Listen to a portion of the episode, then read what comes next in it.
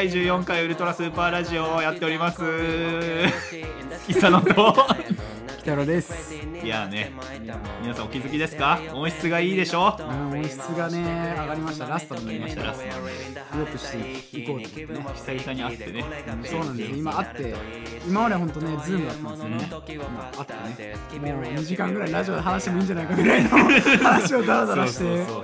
まあでも今日は年末最後だし、年末最後ですゆるくだけど。ゆるく。喋ってるもう今日はもうフリートークもありません。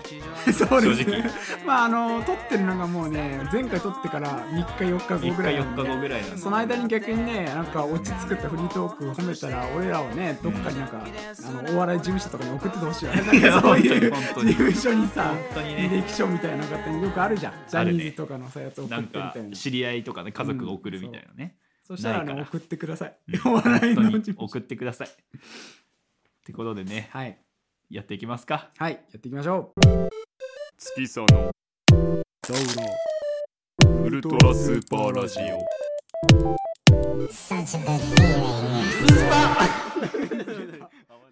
えー今週もラジオメールいただいております、はいありがとうございままあす今週もね2通読ませていただきたいと思います、えーラジオネーム南電関連社長さん、はいありがとうございます。えー私は音楽レーベル p バイに就職しようかと考えているのですがお二人がもし音楽アーティストの新人発掘をするのであれば、どこどこのレーベルでしたいやどんなアーティストを発掘したいなどありますか？ということでね。ああなるほどね。はい。すごいなんか音楽的なねうん。質問というか。我々向きというか。ありがたいけれどもくだらない話しかしてませんでしたけど確かに。どうですか？レーベルなんてね。すごいですね P ワインとかね需要とかもねうん、我々だからこういう話できるかもしれないけど、興味ない人は興味ないからねこういうそうです話ね。ねまあでもあんまり実際俺自身なんてそのレーベルとかうん。事務所に関してあんま詳しいことがやっぱ分かってない携わったこともないんでうん。分からないんですけどもうもし自分がまあ所属したいもうアーティストとして所属したかったりとかだったら、あのあの一つマーフィンディスクスっていう、はいはいはいはい。まあ、あの日本のねうんうんうん。バンドとかのまあそのレレーベルか。あってその中になんかタルトとかノイトとかいろいろまあなんかのれん分けみたいなのがあるんですけど、うんそこのまあタルトってところにねうん俺俺はなんか入りてえなって思ったんですよ。まあなんかアーティストとしてはもう今はすごい、ね、すごいですけどメジャーも行きましたけどマカロニ鉛筆とか、まあ上で言うと、うん。上っていうか売れてる方で言うとスミカとか、スーパービーバーとかね、あと俺大好きなあの魚もんとか、うん、爽やかだね。東京かなんかもうん大好きなんですよ正うん直そういうポップなやつが。まあであそこって結構俺のツボが本当に刺さるアーティストが結構多くて、まあ、特色としてはやっぱりポップだしあとある意味なんかね自分らしさを貫いてるというか、まあそれがあるので魚もんなんてすごいんですよ。本当ずっとあれでやってるけどね,、まあね。本当にもう自虐でなんかなんか映画なんか作っちゃっててなんで俺らは売れないのかみたいな。自虐映画みたいなものを作ってるぐらいでね。やっぱあのマインドをやっぱりこう逆にやっぱ分かんないけどねどうにかこうにかでなんかうまい塩梅を見つけて自分らしさとその世間に認められる部分の塩梅を見つけてさ売れたりすることを探したりとかさ、うんそういうことがもし入ったらしたいし、うんまあ、自分がアーティストだったらもうそれをやっぱ強要して好きなことさせてくれるるところとしてね行きたいなと思って一回だけそのなんかイベントみたいなのあって行行った時になんかあの俺も行ったんですけど結うん。構他の客層がほとんど9割ぐらい女性でで俺なんでちょっと一番後ろでおとなみしてたんですよ。そしたらだんだんなんか男の人バーって横にいてさ、なんだと思ったらなんか、あれ？これ魚物のボーカルじゃんみたいな。出た。お？何これ？え東京からこの人ってだって？いっぱい来た。えそう俺あれ？俺バンドマンなん、うんで自分がさ もうね囲まれすぎて。しちゃうっていうね。その瞬間うん入りてーって思っちゃったからちょっともしそのレーベル一つってそこっすね、タルトに私は入りたいなと思ってますね、うんうんうんうん。どうっすか五木さんは、レーベルね、うん。発掘までししちゃうってなると結構難しいところではね。難しいうん。あるんだけどなんだろうやっぱね今自分のさ Spotify のアカウントでプレイリストとか組んだりさ、ニューリリース結構多分他のね詳しい人はいればもっとねいるんだろうけど、多分そこそこディグってはいるじゃないですか。そうっすね。だからやっぱ私はね自分をアーティストとして発信することはちょっと厳しいなと思ってるんで、逆にねうんもう発掘する側としてそのナー確かに。ド側としてやりたいなとその方が思ってるんだけど。質問のし俺はねどっちかっていうと自分がアーティストとして側の回答だったから。うん。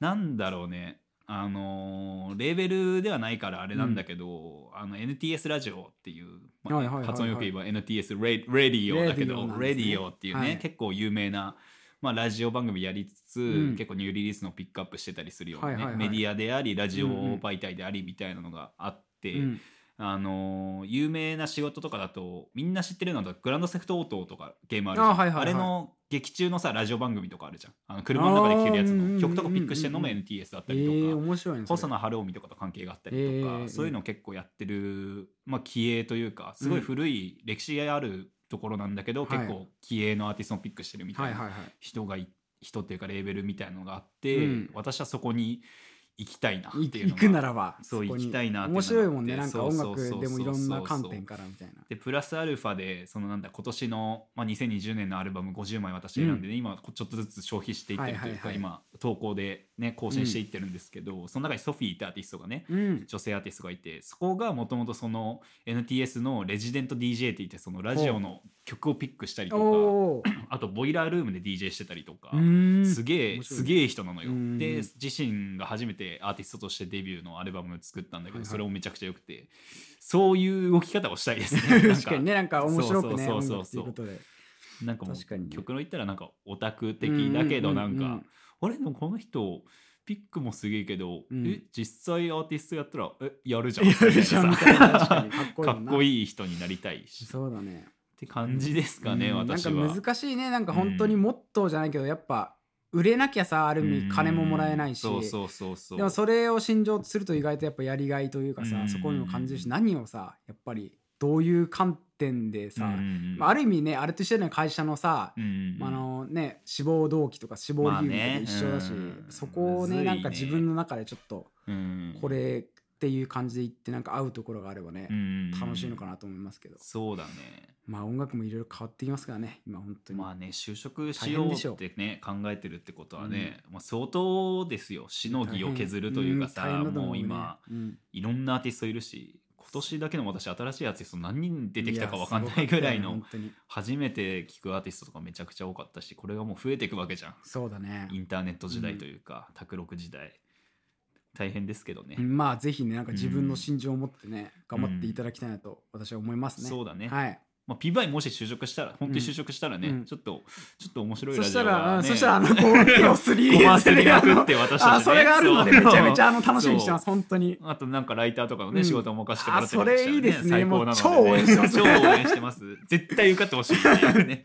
ありがとうございました。がとうございありがとうございます。じゃあ次のね、メールいきましょう。えーラジオネーム、なこなさん。あありがとうございす。ます、今年ももう終わりになりますね。そうですね本当にお二人は今年一年いろいろな変化等があったと思いますあが、ー印象深かった今年の出来事と来年の抱負とかはありますか、というラジオネームですね。ラジオっぽい年末っぽい。うんいやー一番年末の話をねするに人種なんじゃないかと俺らが勝手に思って俺らは。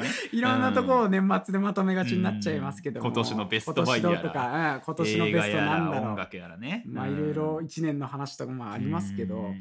変化かなんかありました？今年。まあでもあったっちゃあったよね。いろいろ。うん。私は特に今年はいろいろ仕事がめちゃくちゃ変わったからね、うんうんあの古着屋やったりとかさ、で今もう広告系の仕事をしてさ、テレワークおじさうん。んやって、拠点も変わってね。拠点も変わって本当今月からうん。ですかね、もう地方暮らしうん田舎暮らしですけど、うんうんまあ、実際今日そこでね撮ってるんですよ今すごいん私ですよこのね私もちょっと、まあ宮城のね仙台の方からこの地元にとこに帰ってきて、まあ雪もさ差が激しい中でこのガレージというね、んそうね。感じでやってるけどね、ここだけフィンランドみたいになっちゃって。そうね。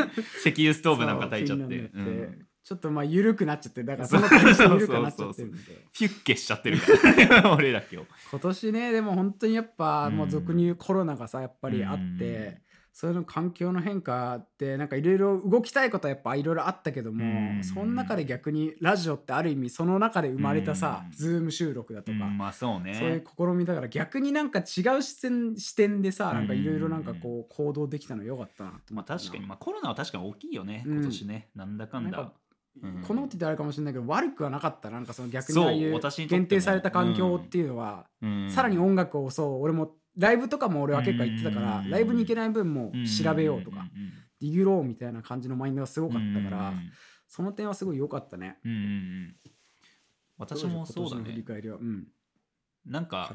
ライブとかもさ、うん、さっき木田さんライブの話してたけど私そんなライブに行く派じゃないというかさ、うんまあ、こんなこと言ったらねまた嫌なやつだと思われるかもしれないけどさっきこれはね必ず前振りとして 置くようにして。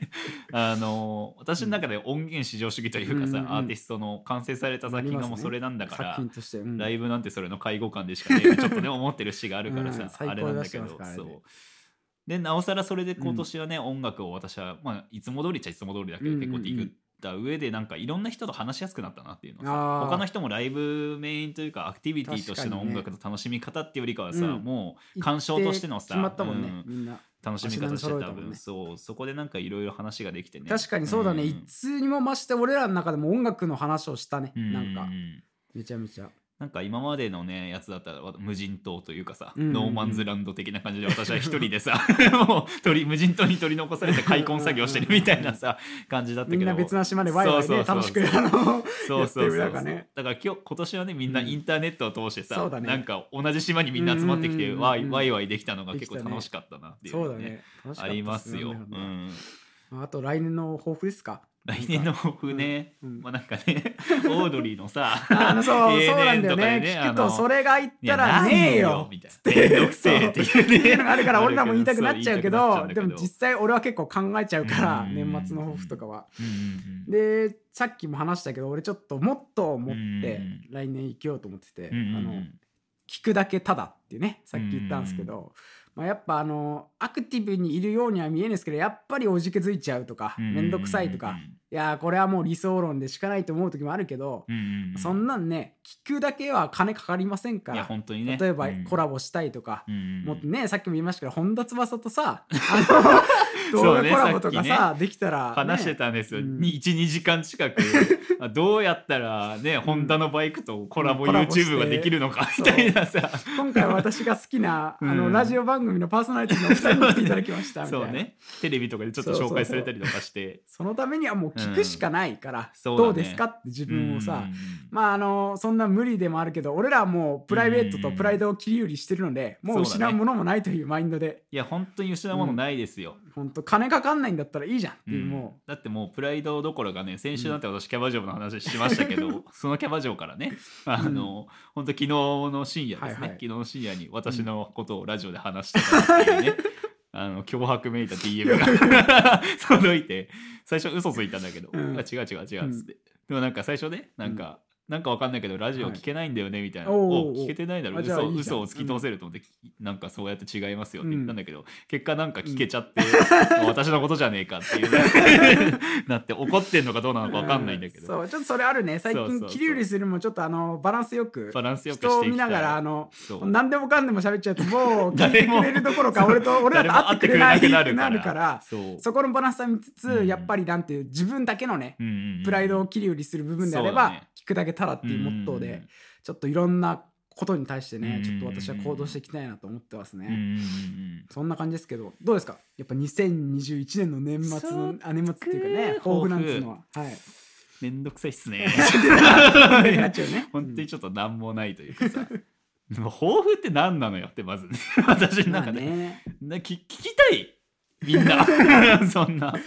オタク坊主ひげおじさんの来年の抱負なんてさっていうのはあるけど、うん。なんだろうね抱負でしょ、まあ、健康は まずねあそれはありますあねの今年は私今年の末になって急に腰を悪くしちゃったりとかうんあったんでありました。腰を治したいっていうのはもちろんありますし。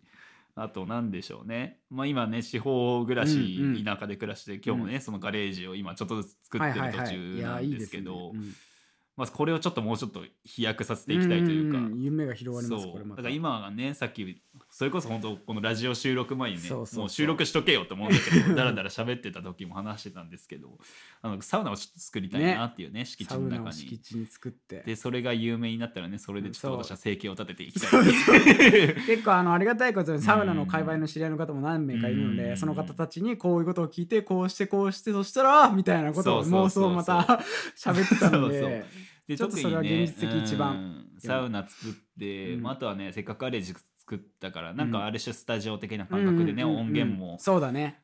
今年はねなんかちょっとルーズすぎたね我々。本当に音楽作んなかったね。うん。なんかたまにノリでねそれぞれポンってそう上げたり するぐらいで。でポンと上げるぐらうんいで。全然作ってなかったんで。本当ですよ。ちょっとクリエイティブというかさ。そうちょっとね、うん。舞い戻ってきた部分もあるんでクリエイティブというかうん発信する マインドはうん何かと、なんでねね。ちょうどなんかね周りでもなんかバンドやりたいなとかさ、うんうん。ちょっと考えてますねオドフット的なやつやりたいっすよね、みたいななったりしてるんでちょってとそこもねやりつつラジオと一緒に合わせてそうだね。やっていければなっていうのもあるし、まあ、さっきね北さんが話してたけど、うん。なんか他とコラボするのねそうだね。ありだねみたいなのは本当にあと聞いてほしいなっていうのがうんもっと全力でねやっぱやりたいですね、うん。だから私もなんかね知り合いというかなんかねちょちょくちょく連絡取らせてもらってる YouTuber のさ方がいて、はいまあ、その人とかともねね誘ってラジオとかにねゲストで出演してもらったりとかもできたらなとは思ってますけど、ね、うん。やっぱり何より私たちはなんか楽しいことがしたいですね、うん。もう毎年毎年ですけども、うんだから来年はねより濃厚な濃厚にね。年というかコンテンツワクワクをねできますね、うん。アウトプットする年にはしたいしたいでですすね。ね。もっとね。まあ予定なんで、うん。予定なんでこれでねおめえらやってねえじゃねえかみたいな話でやめてほしいんだけど。どんどん年とともにビッグマウスになっていく可能性があるんでやっすけど。ぱねちょっ若いうちことのまだわかんないんで、はい。一応予定というか気持ちだけはそういうのありますよっていうね。ありますね、はい、っていう感じですかね。はい、ありがとうございましした。た。ありがとうございます。月さの。ウルトラスーパーラジオ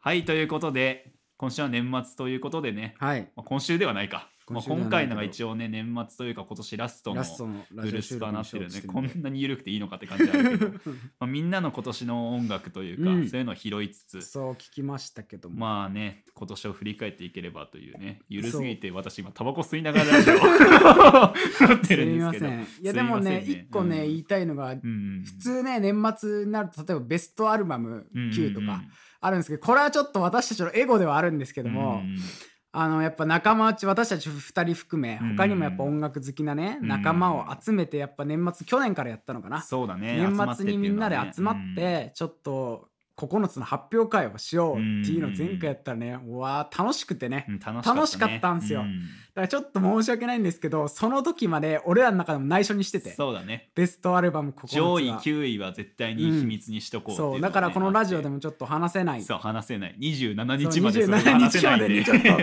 と一番楽しみにしてるから俺ら そうそうそう勝手にそうそうだからちょっとそれに触れないようにどう音楽を エゴすぎる。エゴすぎるんだけど本当にどううん。それに触れずにこう2020年振り返ろうと思った時にやっぱなんかねみんなの聞きたいなと思ってそうだね。やっぱり。2020年やっぱ。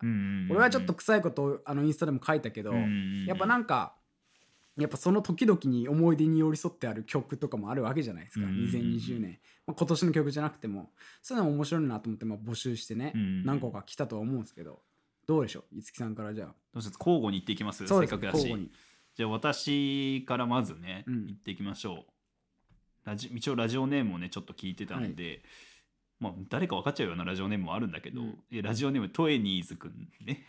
お はいはいおめえじゃねえかってういう ラジオネームですけど、えー、細野晴臣ラブラブ晴臣っていう。おお細野晴臣さんに対して、細野晴臣くんって呼んじゃった。俺 もなんかさんとか言っちゃった。けど上級生みたいな。いやねすごいですうん。ね細野晴臣まあ本当ねもう巨匠じゃないですかまあ本当に。巨匠ですよ。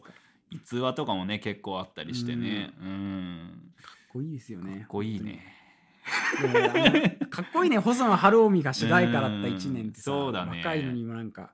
いやなんかいいよね、うん。それこそハッピーエンドのメンバーとかさ、うん YMO 界隈のが今年の看板になってくるっていう人間に私たちもなりたい、なりたいね。一番あるよね。いやいいっすね。どうですか？細野晴臣今年はね私その細野晴臣なんか大竹一押しのほど今年は結構割あと聞いてあのあれ聞きました？あの山下達郎のはい「君は天然色」のカバーがポッて急に上がってたんだけど君は天然色なんかな、うん。今年なんかすごい聞いたっていうかな、うん。だったかな隠し事かなん隠しかの事の主題歌,、にもなってて。エンディングか。いやなんか改めてよかったな。ねよかったね。うん隠し事もよかったし。っていうアニメがあってね、うん。隠し事っていうアニプメがあって。ライムで放送されてるのかな？あるんじゃないかな。確か配信されてるよね、うん。うん。見てほしいねそれも。そうだね。ちょうど良かった感もあるしスケール感的にも。確かにね。でも最近だと俺なんかので聞いたな、うん。あのその原田。うん。はいはいはい。原田千代。原田智代智代。智代さんっていう方の、あの新しいアルバムが今年出て恋愛小説3うん。いやよかったよ、ううん。これのね細野晴臣いいバンドだったフューチャリングのやつがあっうんてこれめちゃめちゃ良かったんですようん。マジで。俺も聞いてて。特になんかね互換性が高いというかさ、うん。インディーミュージックがバーンって今年はすごく来てた、うんうんうん。まあ、今年に限らず、まあ、去年一昨年ぐらいから来てたんだろうけど、と合わせてなんか細野晴臣のさなんだろうえっ、と「ハニームーン」とかをさ、うんうん言ったらなんかルーツですよっつってるさ、はいはいはい。マクデマルコとかもいるわけでさそういうアーティストたちがバンってきたおかげでよりねすげえな日本みたいな、うんそれにあとあんなにある意味 うん。年を取ってるのにもこん去年だってアルバム出したじゃん。うん出してたね。それだけ精力的にさこんな状況下でもやっぱ活動し続けることに対して勇気をもらえるよね、うんいやすごいでしょ。それは確かにあるなって思います、うん。なんなら私も去年のベストアルバムに入ってますからね、細野晴臣さんはねもいやいいですね。いいですね。素晴らしい。ありがとうございうましたありがとうございます。じゃあ私の方からねちょっとラジオネームをタピオカプラネットさんからいいラジオネームだな。これでも実はタピオカプラネット私があの高校の時にそいつにつけた体育祭の T シャツの名前なんですけど 気に入っていただいたみたいで。うわいいね。うん、まあ綿さんですね。あらあら。綿さんですね。でも今もうタピオカの頭してないんでね。もう一回タピオカにしろよって言ってそれはちょっと無理ですね。今ちょっとファッショョナブルファッショナブル。ファッショナブルクリストファー・ノーラン男になってる。まあ、そんな方からいただいたのが、ラッキーキリマンジャロのサウナソングというおことで。ー来たね。来ましたね。来ましたね。これは正直私の中の相当聞いてまして。うん。まああのもともとディッシュっていうあの何でしょう。北村匠海くんが所属しているまあ音楽あれバンなんなんだろうな。まあ、ニート21さんが大好きなバンドね。うん。バンドっていうかまあでもやっぱあの音源提供はいろんな方がされてうん。てその中にサウナソングって曲が入ってるんですけどうん。まあ大好きなラッキーキリマンジャロの人が作曲した曲で。うん。まあ私もあの東京にねちょうど年明けかいた頃にめちゃめちゃ聴きながらうん。もう入ってて。なんか音源としてはなんかすごいやっぱりねなんか電子的な音もあればなんか都会的なうん。シティポップ的な響きもあって、うんまあやっぱサウナに入るとあるじゃないですか心がちょっと丸くなるじゃないけど。なんかなねんかなんか何でもいいやみたいなさ。ゼロに一回なるというかさ。そうそう。うん。そういうのがなんかすごいこう象徴されてた音楽だったから、うん。サウナに限らずなんかい心優しくなれたねなんか曲だったんねじゃないかなって、まあ、サウナっていうコンテンツというかさ、うん。一つのなんていうの楽しみみたいなのがさ、うん。うんうん私たちの中でもめちゃくちゃでかかったうんわけじゃない、でかかった。去今年はそうだね年の年末から何しましたって中ではめちゃめちゃでかい。特に私に関してはさ、うん。こんな継続してずっと確さ、かにね。言ってんのなんて、うん。去年かな？去年の10月ほんとちょうどぐらいかうだね、うん。初めて私が北浦智樹に連れてかれ行ってから。て私にとってオタクとしてそこへ加速させられたトピックでもあったんだけど そのぐらいねやっぱ人のねなんていうの、汚い部分、うんうんうん、私に関してはあの性的な部分とかさルーズだった部分を 綺麗にね綺麗にしてくれる、ね、削ぎ落とされて。本当にそうだね。俺が多分サウナ入ってなかったらもっとひどかったんじゃないかっていう部分がバランス取ってるんですよ、もうん。サウナに入って。逆にサウナ入ってなかったらもしかしたらラジオもしてないかもしれないからね、そうなんです、うん。いやよかったですね。私も大好きでしたってことうん。でありがとうございます。ありがとうございます。はいえーじゃあ次いきますか、はい。えーラジオネームグミさん。はい。グローブのフェイス、お、ね、ちょっわからないですねさっ私き私たちもね一回このラジオメールを見て、はい。これはマジなのか、う んそういうボケなのか？どっちだっていうのはね最初今悩んだっていうのがあはいるんだけど、まあ世代じゃないからね私たちグローブ世代というか。親世代なわけじゃない、ね。言ってしまえば。ってなってね、うん。どうしようってそいううどういうエピソードがあったのかはまあそこをね聞きたかったなっていうのはあるんだけど。でもやっぱ親のなんかあれかな、うん。ふとでもやっぱり俺らもあるじゃない。前話したルーツでさ、うんでも今年そのルーツを改めて俺らも改めて振り返ったじゃない、それで俺ウルフルズだったんだけど一番最初、やっぱ聞いてすごい元気もらえたのよ、うんなんか、あの頃のマインドを思い出すじゃうんないけど、そういう感じだったんじゃないのかなと思ってこれも。なんかある種ノスタルジー的なね、部分というかでもサブスクがあったのも多分でかいんだろうねね。多分。ここでなんか昔のアーティストとかもさサブスク解禁してますみたいな流れが多い中で聴けるっていうのもあっただろうし、まあ、ノスタルジーってやっぱでかいね、うん私も結構時間があったからさなおさらうん今年はコロナでね,、うん。なんか調べたりとかっていう中でなんか聞いててあこれ昔聞いたことあるみたいなさ、はいはいはい。やつがあったりとかやっぱその偉大さはね私結構今年は特に感じたというか、ね。うん。なんかあの、ね、音楽の話じゃないんだけどさ、うんうんうん。あの漫画でね今年が多分私が買った漫画の中で一番良かったと思ってる「はい。君たちが子供であるのと同じく」っていうさ室木お寿司っていう作者の漫画があるんだけど、うん。それもなんかノスタルジーなさ、うんやつを書いてて、うんうんなんていうの昔雪の日のある日をさ、うんうんうん。描いた短編が一つあってそれがなんか雪だるまを作るのよ。でなんか兄弟とか家族で雪だるま作って、はいなんか3つぐらい作っていいねうん。でその少年時代のその室木お寿司さんが、うん。なんかめちゃくちゃ巨大な雪だるま作ったろうっつっておで 雪だるまをバーッ作ったわけうよ。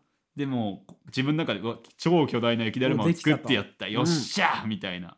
で思ってで、うん。ちょっとさ後日というか、数年経った後にその時撮った雪だるまと自分の集合写真見たらめちゃくちゃちっちゃかったっていうエピソードがあって。いいねでもなんか、でもなんかそれってさあなんかその、うん。あの頃なんかその自分の子供時代のさ、時の巨大のサイズ感とかさそうだね。それも含めてなんかうわなんかいい漫画だないってい思ったんだけど。でもなんかそういうのってやっぱ多分さ、まあ、音楽で言ったらさ、うん。久石譲とかもそうなんだろうけどさ、そういうノスタルジーに浸る時間みたいなのってね結構いでもい時間だよね。なんでノスタルジーに浸る時間っていいのかね？みんな好きじゃない。どうなんだろうね。やっぱ何なんだろう？やっぱあの頃は楽しかったのかな？みんななんか幼き頃やっぱ大人になって忘れちゃう何かを思い出しよりほん。とピュアだったというかさ、うん。うん。今多分みんないろいろ考えちゃうでしょ？雪だるま作るってなっても。そうね。すごくまっとうなさうん。でかいとかさうん。で広いとかってめちゃめちゃいい感情じゃん本当に。なんかうんでかいって言葉好きじゃん俺ら。でかい。おおもろいしでかいでかっておもろいから。それをやっぱうん。さあの頃はって思うとなんかこう勇気づけられることもあるしなんか今をねうん改めて感じちゃうところもあるうよね。ん。だって実際さなんか久々に実家帰ってきた時とかさ、なんかこんな狭かったっけ？みたいな感じたりとかさ 駐車場とかもさ、うん。なんかあれ子供の頃来たこのスーパーうん。なんかもっとでかかった気するけど、なんか確かに思ったよりもみたいなさあるじゃん。それってなんかねねそうだね。成長の過程も感じれるしうね。ん。そんなグローブのフェイスだったのかな？フェイスだった 全然違かったらおもろいよ話しちゃったけどいやでもありがたいですね。ありがたい。なんていうのうん。ありがとうございます。ありがとうございます。じゃあ私の方から、えーラジオネーム豆乳あんこさんからいただきました。すごいな。甘いですね。甘い。で曲がうん、くるりのバラの花ということで出た甘いですね。甘いですね。なんかもういいわ。うん。バラの花。いいね。バラの花がなんかそれも象徴してくれたっていうのは。うん、なんかいい一年だったんだろうな っていうことが伺えますね。いい一年だった。うん。なんかね、穏やかというかさ。なんかね、ううんんそうだね。まあでも曲的に言うとあのちょうど呂布のね、うん、フラワー、ちょうどフラワーという曲ん。もバラの花からね,、ササンプリングされたりとかありまして、まあでも曲はあんまりバラの花自体俺あんま聞いたことはないけど、まあなんか女性とかそういう女性には愛だよね。なんか、まあね。みたいな愛とかさ愛。そういう感じ。いいのがあったのかなって。オタク二人が集まってさ。愛とか言うな愛とかね。土曜日の土曜日の3時なんてさ みんな遊んでんだろ。みんな遊んでるよな。いろいろ楽しくな。そんな中デートしたりとかね。ね。プレゼント選んだりしてんじゃない？クリスマス。そうだよ、あ確かに今は、ん。そうですよ。俺らはそんなガレージにガレージ二集まって人でねラジオとか撮っちゃってますけど。それで愛がなんだとか。愛がなんだ。愛がなんだね本当に。本当に。愛がなんだなとか言ってますけどうん。まあいいですね。バラの花ちょっと俺も改めて聞こうかなと思いました。くるりってでもたまに聞くとめちゃくちゃいい時あるよね。言ったけどある意味ノスタルジーの本当にそれを、あのどねちょっとすごいたどたらしくなっちゃったけど あれ表していく愛に動揺しちゃってるあるねくるり、うん俺も結構くるり好きだね。なんか「ソングライン」ってアルバム私結構好きで。あー俺好きだったね。そう私なんならその年のベストアルバムに選んで俺あれ好きなんだよね。うん「ハイネカントバノワイザー。超いい。ン」超いい。あれ超いいよな。超いい。俺めっちゃ好きで俺も聞いてた。あの頃が確か私まだ東京住んでたのかな？いやーよかったねそんいの年だよねぐらいのアルバム、ね俺も聞いたね、その今年も実はアルバム出てたんだけどねアルバム。あそうなんだ。くるり出てたんだけどちゃんと聞いてないわ。ちゃんと俺も聞いてなくて、でもちょうどソングラインとかも本当聞いた時はなんか、うん。ああいいなーと思ってたから、くるりはそういうなんかね思い出に寄り添ってくれるバンドですよ。優しいよねそしてなんか、はい。あの強い抱擁じゃないんだよね、うん。なんかさっていうか なんていうの？なんならゆるくこう肩をさそっとこう肩をさなんかこう添えられてるっていうかうわみたいなね。なんかいいっすよね。いいね。気持ち悪い。何を言ってんだか、そんなこんなでした、うん。ありがとうございます。ありがとうございます。はい、えー次のね、はいやついきます、えー南電関電社長さん、はい。まあ、さっきねラジオメールもいただきましたけど。えジョージのね「Gimme Love」ですね。まあ、これはもう曲ですね。アルバムっていうよりかは。はいはいはいはい。うん。Give me, give me love ってやつですね。ジョージ出ましたね。ジョージね。ネクターだったかな？アルバム赤いやつね、赤いやつ。黒のやつね。うん。うんちゃんと聞いてなかったけど、まあ、ジョージいいっすよね。うん、よかったっすね、うん。まあまあ言ったら88ライジングのね言ったら日本ですから、国うんうんうんうん。なんかもう生まれはね関西生まれで、ね。結構ライブとかね見ていただけると、あの普通にたまに関西弁で喋っててめちゃくちゃおもろいっていうジョージがね あの照明さんとかにさはいはい。ちょっとうん。光小さいわ。ちょっとあかんわこれ。とかね言ってておもろかったりするんだけど。うん。ジョージはねやっぱなんだかんだここ最近ずっといいアルバムをちゃんと作ってるっていうのはね、個人的にはちょっとベストアルバムから外れちゃったうんうんうん。アルバムではあるんだけど、バラッツワンが良かったからねっていうのがねあって、まあね、うん。懐かしいですね、ジョージとかね。い。やでもなんかこういう音楽やりたいっていうのはねあるよね。なんかジョージ的な音楽、ケシとかさ、うん。これも遠藤がね、大好きで大好きなケシ。懐かしいなと思う同じくだったからさ、ジョージとかした時にケシ知ったぐらいだったから。俺もなんかそれ聞いた時に思い出したね遠藤優也のことをさ、勝手にあの身内の話だったねうんそういうのジョージね。でもやっぱなんかさ私ひねくれてるからさ、なんかやっぱジョージが好きっては言いたくないなっていう、なんていうのケシジョージを好うん。きってうん。いやこのね何年間で社長は別だと思うんだけど、うんやっぱお大っぴらにさ、うん。めちゃくちゃ「俺ジョージ好きですけどね」みたいな感じ出すやつは、うん。ちょっと女受け狙ってんじゃねえか。おいっていうねちょっと思っちゃう部分があるんだけど。ね。でもまあ実質ねアルバムとしてもすごく良かったうんよかった。うん。うそうですね、ん。みんな聴いてほしいなっていうのはね、ありますね。いきます。はい。ありがとうございます。ありがとうございます。じゃあ私最後かな。ちょっとラジオネームいただくの忘れちゃったんですけど、はい。えー元焼き畑農業さんから。元？元ってなんだよ。焼き畑農業から改善されてるじゃん。元気づいたのかな？農業さんからいただいたんですけども、あのこれはちゃんとエピソード付きでいただきまして、はいはいはい。なんか仙台のアーケードをおらついて歩ける曲で「あのはいはい空音の夕狩り」という曲、はいはいはいはいフューチャリング寿司ボーイズの曲をはい。いただきまして、もう一個がスナックで歌ったおじさんたちに受けたキングヌーの白日いう いいですね。この2つのエピソードともにいただきましたけど、まああのキヨさんですね。あーこれはいいですねいただきました。うんまあ一発目の曲は空音のなんだけど、うんなんか地元で結構ね、まあヤンキーじゃないけど結構んそういう感じの友達も多くて、そこの界隈にいる子なんだけど、子っていうかやつなんだけどね。うんでそこでなんか流行ってたらしくて、フットワーク軽すぎて悩んでた男ですね。なんか。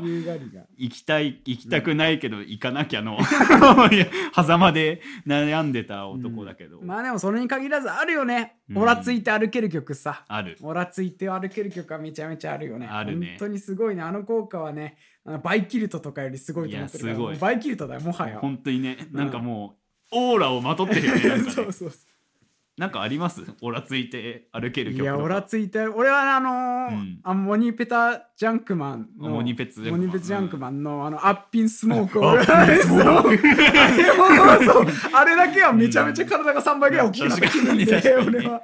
歩いちゃう、3倍ね。ぐらい入うん。なんかでっかくなってそう。腕全部タトゥーだよね。顔とかにも入ってるイメージで歩けるあれはね、ちょっと好きなんですよ。確かにね私もねありますよ。そういうので言ったら。あのうん「来る」っていう映画あったの分かります？あの岡田准一君主演で。うん。あのホラーめちゃくちゃ面白かったんですけど、それのねテーマソングというか岡田准一がね、ボロッボロの,、あの車アメ車に乗って登場するシーンあるんですよ、タバコふかしながら、ふわーっつって、うん。そのシーンに流れてる OST OST ってオリジナルサウンドトラック、うんうんうん。Spotify とか Apple Music でもあるんだけど、はい。その中に収録されて OST 限定のスクリュードライバーって曲があるんですよ、ほうほうほそれがね、もうめちゃめちゃ最高なんで もうそれ聞いてねね。もうボロ車運転して、バーン閉めて でもうなんかボロボロなアパート入って「おい」みたいな。ううん「起きろ」って小松菜奈に言いたい、いやいいっすね。そういうのやっぱありますね、うんいっぱい付加価値を与えてくれますから私たちに、うんあとあれですか？おじさんに受けた白日ということでね。いやーそういうの一つ持っとくとねあいいですね。かいからスナックとかねそうだね。私行かないから分かんないけど、楽しいんだろうなっていうのはねありますよ。そうっすね、でも俺もまああんまりカラオケそんなまあ好きではありますけど、うんうんうんそういう場面で歌わないですけど、まあ、あのなんから歌う機会であるヒゲダンあるじゃないですか。もともと結構好きで、うん。俺ちょっと昨日でも友達と遊んだ時になんか「いやー中3ぐらいの頃みたいなどうせほらまた子さんだよ」みたいな「そういうするから」っつって「いやオタクは」みたいなこと言われて、ちょっと反省したんだけど、うん。結構ずっと前から好きでヒゲダンは。逆に今ほんと聞かなくなっちゃったけど、うん。あの結構高いじゃないですか音とか。も、やっぱある意味あれなんででも結構もうなんていうの高い声出る方なんですよ。やっぱ背ちっちゃいんでね、うん。あのあの背ちっちゃいとやっぱゴッチとかマオクとか、まあね。うん、出るんですよ。私身長ちっちゃいけど出ないけどね、俺が身長ちっちゃい頃あん。ちっちゃい頃じゃない、今も今もちっちゃいんだけど。過去形で話しやがったぞこいつ。小さい、ねうん。ことにコンプレックスを入れてる時になんか調べたらなんかバンドのボーカルは身長が低いみたいにな。ってめっちゃ元気もらったの俺、まあね。中学校ぐらい。に、うん。そっからはさもうあの死に物ぐらいで歌だけはと思ってさカラオケに カラオケに通って。ってね。うんうん。それだから結構歌で結構高い音出るんですけど、うんそれでヒゲダンとか歌ったりするとやっぱのおみたいなやっぱ受けもいい。いよね、うん。高音出る人のカラオケがさすんごい羨ましいもん私あれだけ本当になんか好きなアーティストが売れるとうん悲しい。けど、うんカラオケで歌えるってのだけはでかいのよいや本当にそうだよんね、それはでかいなと思って。あと本当にこの話ばっかってなるかもしれないけど、うん。女子受けもいいじゃない。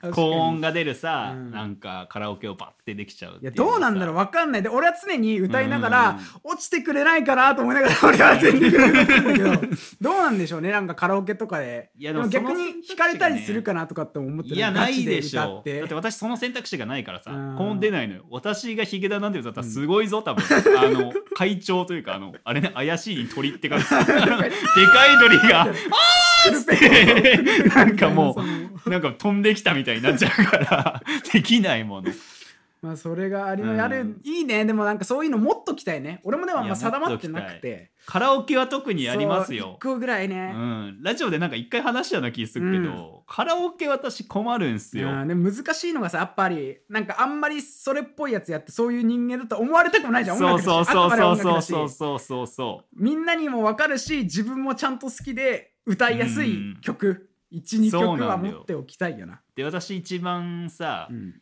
言ったらヒップホップとかも好きなんでさ、ね言ったら最近とかさまだヒップホップの聴いてる人もめちゃくちゃ増えたじゃん、はいはい。とか椿とかもさうんうんカラオケ入ったりしてさ、歌えるのよ、うん。もちろん。歌えるしさ、たまに歌うんだけどさ、あのカラオケでラップしてる時ねはずいのよ、結確構かにあるよね。恥ずかしいよね。あれはずいんだよ。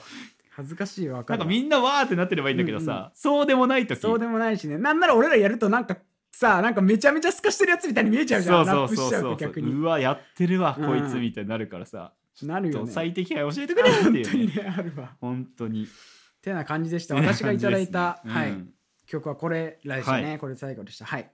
えー私のねやつがあと2つあるのでそれも読んでいきたいと思います、えーラジオネームホモアンキロサウルスさん、はい。私の知り合いのね乃木坂オタクの男ですね、まあ、なんでホモアンキロサウルスなのかって言ったら、あのこいつがうんあのある晩ね私とハルさんっていうもう一人のね、オタクとこいつで泊まってる時に夜中になんか急にうなされててこいつが寝ながら「うーん」っつって。うん「なんだそれ？ホモ アンキロサウルス」っていうことで 言ってたかっていうのでずっと私こいつの LINE の登録名もホモアンキロサウルスになってんだけど。前世がすごいな。そう。すごくない？だってホモのアンキロサウルス。すごいわまあ、でも読んでいきますけど。ダメダメね。エピソード紹介みたいになるとこだった、えっ、とキングヌーのセレモニー。はい。あとこいつの言い方がよくないですけど、お前が嫌いな女しかいない乃木坂の幸せの保護色 それでも一応紹介してくれるんだね。語弊があるけれども、うん言っておきますけど私は乃木坂嫌いじゃないですよって言っときますよあの私は女性が得意じゃないと。うん。だからそれがあるから最近アイドルもそんなに押せなくなったっていう話をこいつにしたんですよ。もうなぜなら女性だから、だからジャニーズとかだったらもう ジャニーズは押せるんですよね、BTS とか、はい。あ頑張ってる。すごい、頑張ってって思うんだけど、女性っていうのが出てきた時にちょっとね、ひ一歩引いちゃうというかあ怖い怖い怖いみたいな。あって。うん彼は乃木坂オタクなのなんなら昨日？うん。一昨日？かな、もうなんか言ってましたよ乃木坂のライブ。武道館見ました見まふした。ざなんかこの時期にね。いやいや。この時期にさ、まあ私も言いませんけど何をやってるんだそれは1ヶ月前ぐらいにっていうね思ってますけども、うん。でもこいつがキングヌーをね、うん。これハルさんの影響が大きいのかな、うん。キングヌーのセレモニー。どうですかキングヌー？いやーね。キングヌーすごいよね。なんか、うん。本当に1年前2年前ぐらい、うん私たちも声をデカデカとして、うん。あキングヌーすごいと、うんめちゃめちゃ言ってましたけどやっぱね私たちだよね、うん。聞かなくなっちゃったよね聞かなくなっちゃったね。本当にね。なんか難しい。いや難すごいっていうかさそれぞれの演奏技術とか高いのもあるし、音楽的感覚が優れてるのも分かんだけど、うん。なんかねなんていうの？あれボーカル誰だっけ？井口。常田さんと井口。あ井口。井口さんの方かな、うんうんうん。がなんかあのラジオやり始めてからさああやったね特になんかちょっとちゃうな。っていうのが。だから逆にミレニアムパレードはさ、うんすごいそうだねそうだそれはペリメトロンのの活動とかすげえねそっちなみたいな。の方やっぱさ、でもうまいよねそこの点は。やっぱあの、俺らのためにさ、うん。俺らっていうか俺らみたいなやつのためうん。にちゃんとこういうのをマインド持ってやってるぞっていうのをさちゃんとこうアウトプット出してくれてるから、常田さんはなんか音楽家って感じだからすごいねすごい。本当にマジで、ねなんか見ました広角機動隊の主題歌とかもさ、今年やってたし。あれよかったなあれよかった。普通に。なんかなんていうのゴリラズっぽいよね。なんあかー最近やってることね。わかるわ。確かにうん確かに。ゴリラズっぽい感じの音楽やってるのがすげえいいし。ね、うんマジででも本当にあのなんて言うんだろう。人としてかっけえなと思うね、うん。キングヌーっていうバンドはマジでかっこいい、うんかっこいい。それは間違いなく。すごいよねでもなんかうん。ここまで売れてさ、あのー言ったらもうね「紅白」とかもさ、うん。全然いけるバンドになってもなおまだちゃんとうんなんていうの、この人たちってミュージシャンだよね、うんうんうん。みたいな感覚。難しいじゃんその「紅白」に行けるシンガーとか難しいさ、出てきた時に。例えばなんか弾き引き合いに出すとあれだけど、エイト君とかね、うんうんうん。もちろん多分音楽的にはすごい売れてる方だし、セールスも伸びてるからあれだけど、難しいじゃんそこのなんていうのミュージシャンっていうイメージとの両立って、でもそこがずっとあるから。そう。まあこれからさらにどんどん大変にはなってくると思うけど、うん本当かっこいいそうね。大変だじゃない。なっていうのはうん。特に今年出たさ新しいアルバム聞いた時すげえ、うん。あーいやそうか。じゃないけどさなんか。そうだよねめちゃめちゃシングルも最近出てたじゃん、うんうんうんうん。占領役者うんうんと三問三三問なん問ちゃらみたいな芝居みたいなやつ、ああ、ね。ちょっとなっちゃった部分はあったから。確かにでもやっぱねセレモニーの前が良かったかな、良かったね。ねすごい良かなんった、ね、だっけなアルバムタイトルね。シンパじゃなくて。シンなんだっけシンパ1とかが入ってるやつよね。心配とか入ってるやつ。ちょっと今調べてますけどね。調べてね。今日はねめちゃゆるラジオなんでね。そうそうそう。全然間も作っちゃうっていうね、なんだったっけなあれ。あの時は本当に私たちもああだこうだめちゃめちゃいうんいと言ってましたよね。シンパか。普通にシンパかなのかな？シンパの前は何だったんだっけ？シンパの前はアルバムはあ東京ランデブー。ミニアルバム？あ普通のアルアルババムかムっぽいね。とかだったっぽいですねで私正直シンパのあたりからちょっとあんま聞かなくなってきちゃったから。実際ね。うーんうーんっていう なんて言うんだろまあでもちゃんと俺でも好きな曲とかあったかうなんセレモニーとかもうん結構ユーモアとか。あとあれだねあのキングヌーのさ、うん。なんだっけ弾くあー俺も今そのあれがさ私うんずっとさ、うん。なんていうのペプシネックス感 あれね俺もめっちゃあれあれすごい。あの前に言ったあのカニ座の雄星君が、多分何かを決起した時に俺は流れてくるの、ドゥルドゥルドゥルドゥあれすごくない？ペプシネックスの CM 感。あれはすごいね。なんかあったじゃんペプシネックス、あの桃太郎のさやつ。ドゥドゥドゥドゥドゥドゥドゥあれすごいすごい。の感あれのなんか主題歌としての合致感はレベルが高いよね,、あれは。あれはねそれこそさっきも言った強くなるじゃないけどさ、なる、うん強くなるじゃないちょっとなんか旗とか持ってさ、うん ブワーフってやってるようなさ、イメージは確かにある、そういうのすごいあるね。うん、いやでもよかったね、そう考えたらそう考えてよかったね普通にね。あれもね、かっこよかった、かっこよかった。じゃあもう一人ね、はい。読みますか、えーラジオメールなこなさん。あはい。りがとうございます。ラジオメールも一緒に、はい。えーおぶくろなりやきのピアシングはい。と平座クリエイターのフラワーボーイ。これは今年のアルバムではないね。どっちもね、うん。去年。まあでもなんか共通点はやっぱあるのかなっていうのはね。ピアシングも良かったからね。正直死ぬほど聞いたし。私結構お前ちょっと過剰評価というかさうん。褒めすぎだろって思われるかもしれないけど、おぶくろなりやきがもう大好きだよね。私大好きなんですよ。うん。OBKR 名義のとかね、あのー最近だとなんだフィンのリミックスとかもしてたりとはいはいはい。かしてたけど、音楽家というかミュージシャンとしての彼の才覚、もう私にそれを語らせたらもう長いですよ。もう。長いですか？長いですよ。まあまあまなんかフランク・オーシャンっているじゃない、うんあのブロンズとかね、出してる。フランク・オーシャ昔ン的というかさ、ういわゆるなんかどのラップのアーティストでもさ、うん。あのどのジャンルの音楽においてもなんかシンガーソングライター的な素質があるかどうかみたいなのって今すごい重要だと思うのよ、はいはいはなおさらヒップホップアーティストも歌うようになったしうん。っていう部分で、それでなんかそのフランシュ フランシュってすごいな。フランク・オーシャン以前以降でさ、結構音楽的なね価値観ってすごい変わったと思ってて、うん。おぶくる成明って多分フランク・オーシャンからめちゃくちゃインスピレーション受けてんだろうなというかさタイラー・ザ・クリエイターもその部類じゃないまあフランクオーシャンそうだね。とかイゴールとかめっちゃ良かったし、うんうんうんタイラー・ザ・クリエイターも。そういう点でめちゃくちゃねすごいもう大好きですね。このどっちものアルバムも好きだし本当にこれを推してるナコナさんも大好き。マジで。そうですね。すありがとうございました。はい。まあそんなこんなですかね。そうですね。ラジオメールというか今回いただいたカルチャートーク、じゃあ次のまあコーナーというか最後の時に一応私たちのね今年の音楽もどうだったかっていうことをまあちょっと次語っていきましょ語りましょ月佐の。う、どうぞウルトラスーパーラジオ。う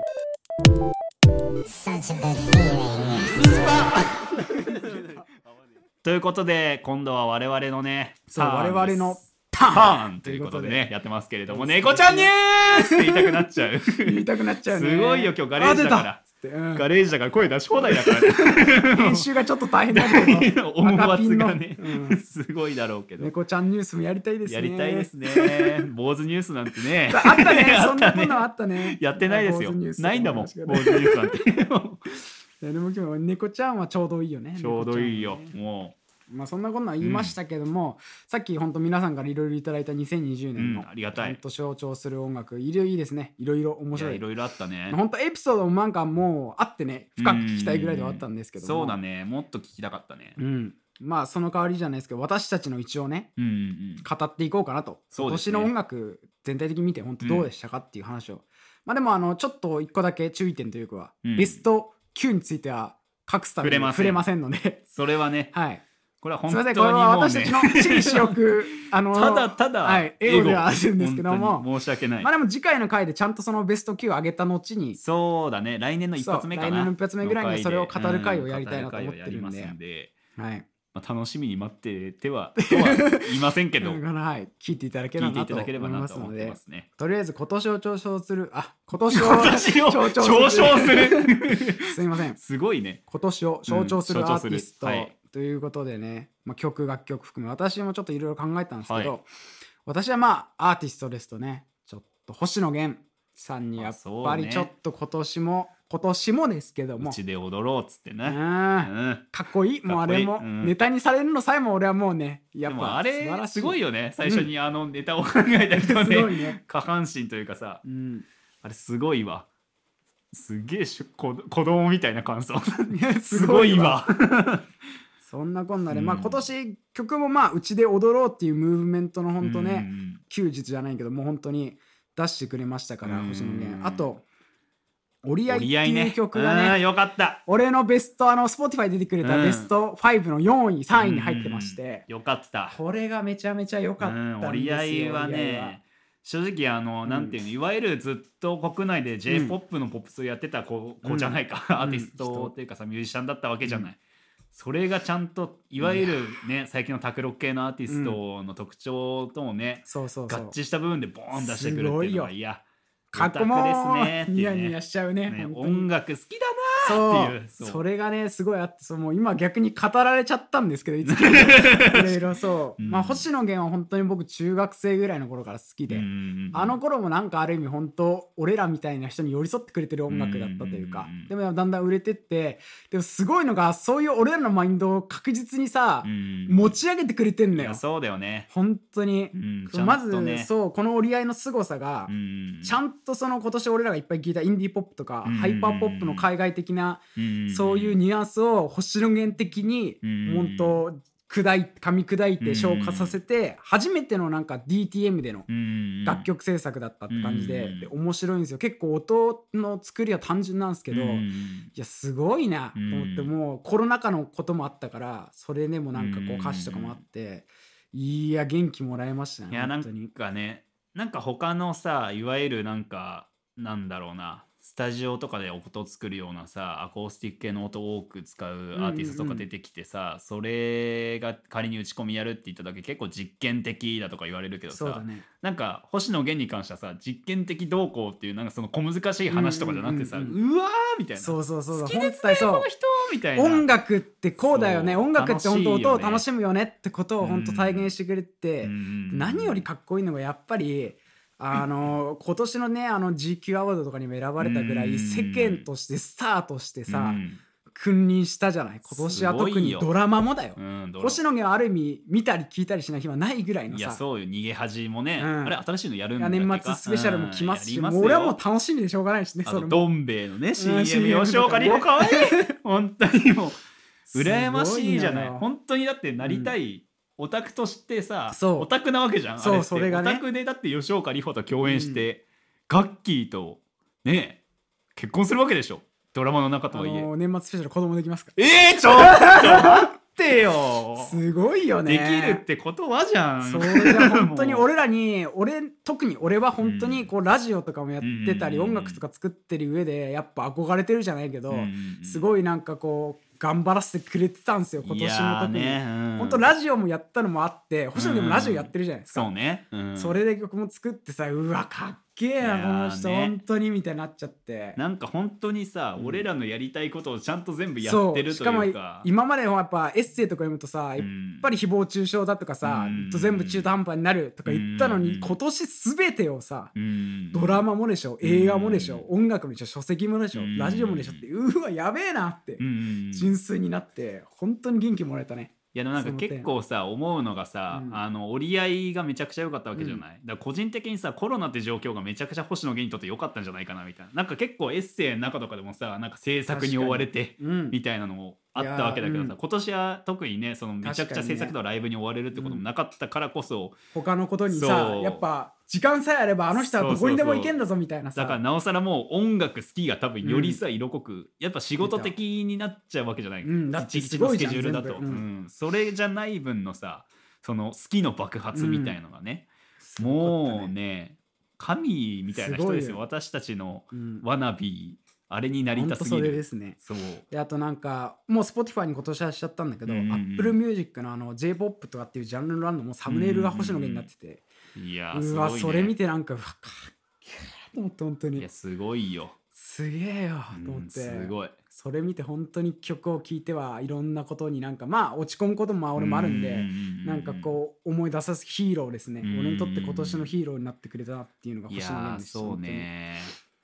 でまああと曲的なところだと本当に今年すごい洋楽、まあ、洋楽ってくくるといろんなイメージあるかもしれないですけど、やっぱいろんな海外の、うん。日本問わずいろいろ聞きまして、うん本当に今年はそれがすごくて、いやそれを私もね実家の年北さんに対してあるよ、すすごかっげえ聞いてるねこの人一気にだったよね、うん俺もやっぱり。だって私のニューリリースのプレイリストちゃんと聞いてるのなんて北浦さん以外いね ねえんじゃねえかぐらいのねやつだから。本当にね、うん。めちゃめちゃ勉強しまして、うん。面白かったっすね。本当に今まで逆にちょっとやっぱあったの方角しか聞かないみたいな、あったんだけどどやっぱり視野を広げたらめちゃめちゃいいのもやっぱあるし、うん。逆に自分であ共通して音楽にこういう要素があると好きなんだなっていうのもあったし、うん。まあその点で一番やっぱあったのはなんかインディーポップとかでうん。もシカゴ系の音楽とかうん。ゴスペル的なうん。なんか内包したとかうん。やっぱ海外にしか出せないあのなんかゴスペル感というかん。あのマインド感みたいなのがやっぱすごい好きで。やっぱ宗教が身近にあるからこそだよね、なんか我々はないわけじゃない。なんかそういうのが。そう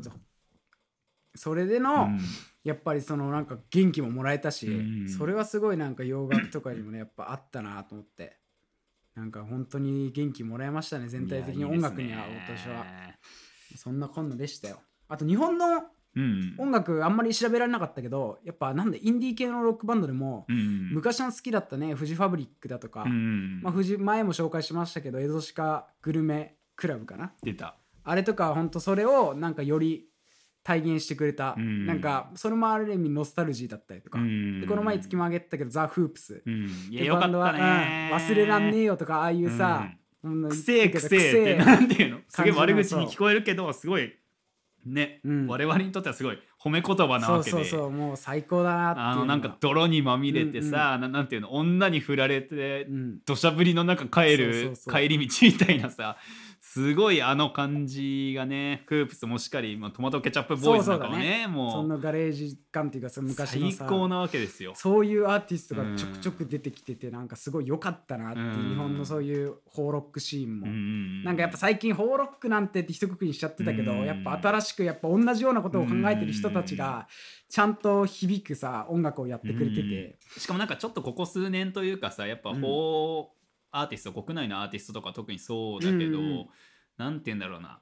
いわゆるサチモスが跳ねてからさ、うんうんうん。おしゃれ路線にみんな行ったじゃない、まあね多分そのなんていうのホーロックもできるんだぞっていうのを誇示するための、ある種それは必然的な部分だったのかもしれないけど。でもなんかここに来てさ、まあ、そんでそれだけじゃねえんだようんうんうん。みたいな、俺らがやりてえのはもっともっと違うロックなんだよみたいな。それが多分今のガレージロックなわけじそゃうんだね。もちろんいるんだけど今も、ウォンクとかもそのそね。なんだエクスペリメンタルジャズっていうのにバーンっておしゃれ路線というかさその方向で行ってるけどね。そうじゃない、うん。なんかね体液臭いバンドがまたそうそうそうそう。ボーン出てきたのがねやっぱ嬉しいね嬉しいスーパー嬉しい。それはあったわ、うん。そんな感じでしたね私は。本当に今年は音楽めちゃめちゃ聴きましたし励まされたなって思いましたうん。本当に。どうでしたか？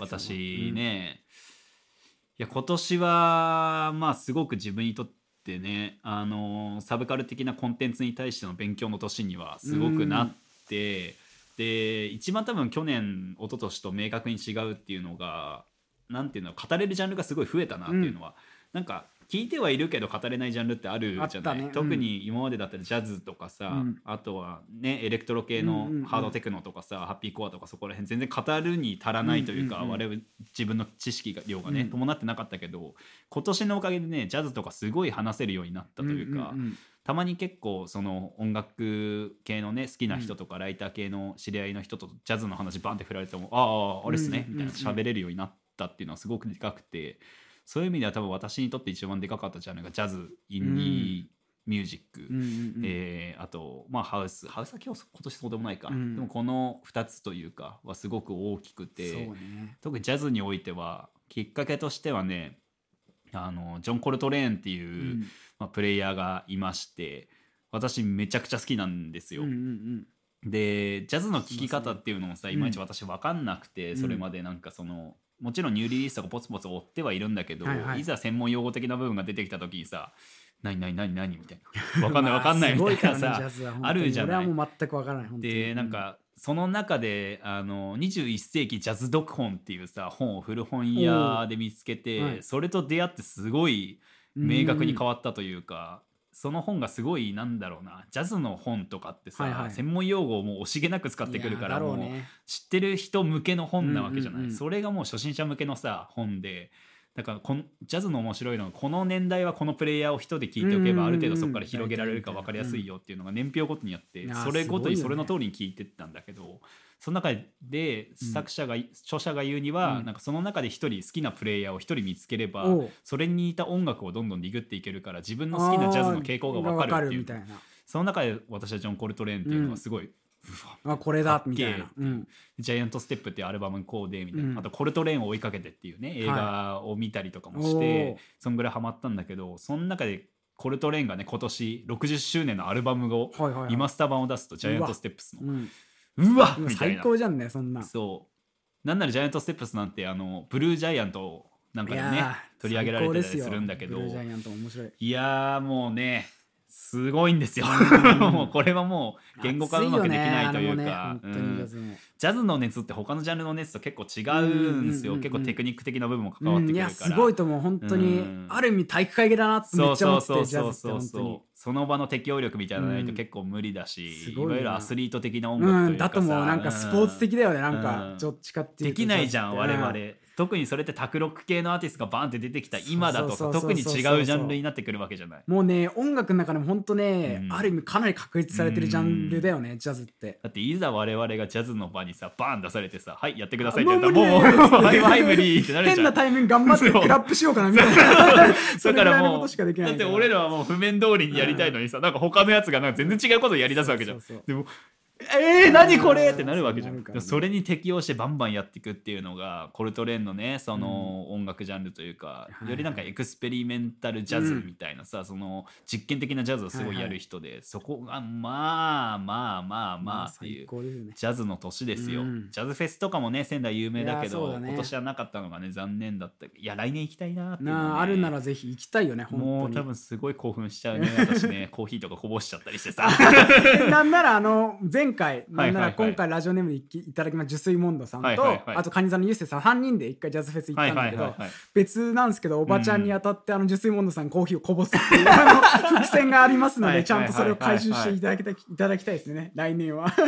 あえて白 T とかねです ねもうどれだけ興奮してコーヒーのこぼれた量で俺の興奮度を測るみたいなのねおもろいかもしれないけど。とかがまあ、うん。個人的にはすごい大きいなっていうのもありつつ、まあ、今年はねあとはもうなんだろうねすげえ聞いたんすよ。いや聞いたよね今年は。本当にめちゃめちゃ。今年だって新しく出会ったアーティストの数が Spotify でそういうの出るじゃない、うん。新しく出会った数。で今年が3400とかだったから、うん3400アーティストとからしく出会ってるわけだけど、まあ、特にね言ったらインディーはもうすごかったよ、うん。もうあえてすごい9位以内にはね触れられないんであれですけど、9位以内以外のね、うん。もので言えば、まあ、50組私選んでるんで、はいはいはい。言うとビーバードゥービー。うん。すごかったよかったですね。あのタワレコにもありましたよ、うん。マジで？はい。ありました。LP あった？LP ありました。買います。アバランチーズもありましたし。アバランチーズも良かったらからね。もうこのここら辺、まあ、さっきも言ったけどトマトケチャップボーイズとか、このなんていうんだ多様性のあるね音楽、まあ、より音楽的なことをね、うんうんうん。一つ言いたいのでなんかあげるとしたらあとナムディっていうね。ナムディああ俺もねあれいつきがすごい言ってたから聞いた。あれがもう今の現状の卓録アーティストの最高峰なんじゃない、卓俺あれ好録っていうか、ね、きだったなあのピンクの後に出たなんかこういうトロフィー持ってるみたいうん。あいいなシンですね。グルのやつ結構好きで聞いてましたけどいやーこれのねアルバムがねすごくよくて、まあインスタの投稿でもね載せたんだけど「ブラッド」っていうアルバムなんですけどすげえ多重録音するのよ、うん。もういろんなでピッチとかももう高くなったり低くなったり右往左往いろんなとこから、はいはいはい。もうパンニングもめちゃめちゃ振ってね。そうそうそうそう。なんなんつうもなんて言うんだろうなフェイジングの海の中で俺らが溺れてるみたいなさ。すごいんですよ。あれねあの実際作ると思うと結構めんどくさかったいやめちゃくちゃめんどくさいと思うよ。めちゃめちゃめんどくさそれぞれの音圧いじってさそう。ミキシングしてってそうそうっていうのが。で彼一人でやってんのよそれを。すごいねでマルチメンタマルチインストゥルメンタリストっていうね肩書きを持ってんだけど彼。まあそそりゃマルチメン、ねインストゥルメンタリストだよみたいなさ。本当に音を操ってるようなもんだいや本当にね。本だからそういうなんかコロナ禍だからできる時間の使い方をしてできたさ、チャーリーチャーリー X シェチャーリー XCX とかもさ、うん。あれ全部家でさ、うん。撮ったやつってさめちゃくちゃいいのが出たじゃない。確かにね。だから結構リスナーにとっては今年って結構さ、うん。まあ、こんなこと言ったら不謹慎かもしれないけど、すごいね世の中大変なことになってるから、ねあれなんだけど、多分リスナーという一つのさなんか聞き手としてはすごくもう充実した年だったというかそこに時間を避けることが許される年だったから、そうだったねす本当ごいにね。面白かったですねなんか今年は本当良かったっすね。良かったっすね。なんかね振り返ってみるとなんかいい年だったな。本当になんか そういうのにでもなんか。圧倒され続けたせいで俺ら作れなかったのかもしれないけどさ 確かに。あすげえすげえいやでもそれあるよねすげえ言ってたらなんかあなんか俺ら何もできないみたいな確かにいや多分曲をさ作ったりとかさ、それこそラッパーとかリリック書いたりとかする人だったら多分分かると思うんだけどさ、そのとんでもねえ作品を目の当たりにした時のさ多分そこでモチベーション上がる人もいると思う上がるっちゃ上がるんだけど。北さんはね多分上がる方なんだけど上がるっちゃ上がるんだけどいざパソコン開いてやると真っ白なそうそうなさのキャンバスを見るとさあ無理だ。私も特にそうでさ、うん。こんなバケモンが、こんな世の中にたくさんいる中で私なんかミジンコみたいなやつがやったって何も世の中には影響しないと思っちゃうっていうのがね。本当思っちゃうけどそれぐらいにでも本当にいいのがめちゃめちゃあったねすごいよ。なんかいい年だったね。うんね本当に。面白かったね。正直しみじみうん。浸ってしまう本当によかったこの状況、うんもうなんかゆるくラジオやりすぎてどこで終わりにしようかなっていうのをね どうしようか悩んでますけど。あー本当ね楽しかったですね。うん楽しかった音ね今年はね。多分みんなそれぞれ多分そういうのあった何んじゃないかあったんじゃないやっぱコロナだからこそのやっぱね。うん楽しみ方まあなんかリモート飲み会とかもそういえばしたねした。でも楽しかったけど俺結構。嘘。私結構しんどかった、い いつ抜ければいいのか分つかんないし、抜ければいいのか分かんないし私お酒飲まないからさ。俺は何をね。画面画面の中で俺ずっとタバコ吸って「へえそうなんすね」ずっと言いながらさ。そうだね。いろいろねなんか面白かったなと思ってて。本当でも来年いや続きそうだけどね。なんかこううんもっと今まで通りというか、うんうんでもやっぱちょっとねね。そろそろ息苦しさみたいなのやっぱり感じてはそうだね。いたりとかはするからね。ちょっと何か来年ねフェスとかなりそうっすね。ね行ければ思ってますけど、うん。まああとラジオも今回今年最終回なんでねこれが、うんまあ、ラジオも楽しかったですね。いや本当に皆様のおかげでもあ特りますしになんかねやるにつれてラジオメールとか増えたりとかさ。本当にねありがたいっすね。なんかリアクションとか増えたりとか。でありがたいと思ってあと想定しました？我々のラジオ女の子確かあのびっくりしたのがさラジオメール結構いただいてるうん。比率が女の方の方が多いんですよ。そうそうそうどうしたの？みんな。大丈夫？ダメだよこんなラジオ聞いちゃう。女の子が。ダメダメダメダメダメ。出なさい家から。こんなんパーソナリティもちろん聞いてほしい気持ちはあるんだけどなんかもうねダメにしてるというかさそれに我々が加担してる気がして。いやすごいですね。世の中何があるか分かんないということでまあねはい。来年もねちょっと頑張っていきたいですね。ね、うん。楽しさを追い求めてちょっとね私も言いますとね、まあ特にね第1回ベストアルバムを振り返るってことでね、そういうの待ってますし、はいまあ、来年はよりねクリエイティブなことをしていければと。思います。思ってますね。ということでねこんな感じですかね、はい。今年最終回というかーガレージからね、うんガレージからお送りしましたけど最後にね音質も上がりまして。上がりましてまあ来週からね来週からというか来年の1回目放送からね、うん。まあ、リモートだけど私がちょっとマイク買うので、ちょっとそこはねまだマシになるかとは思うんで、はい。ぜひねまた本当に今年もね1年ありがとうございました。本当にありがとうございましたということでね、はい。第14回今年最終回お送りしたのはパーソナリティ好きさんと北原でした。ありがとうございました。ありがとうございましたあー今日もお疲れ様です。まあいつものローテの日々です。さあ僕はサウナでリセットです。明日も早いので家帰りそうく寝る。ああ今日もお疲れ様です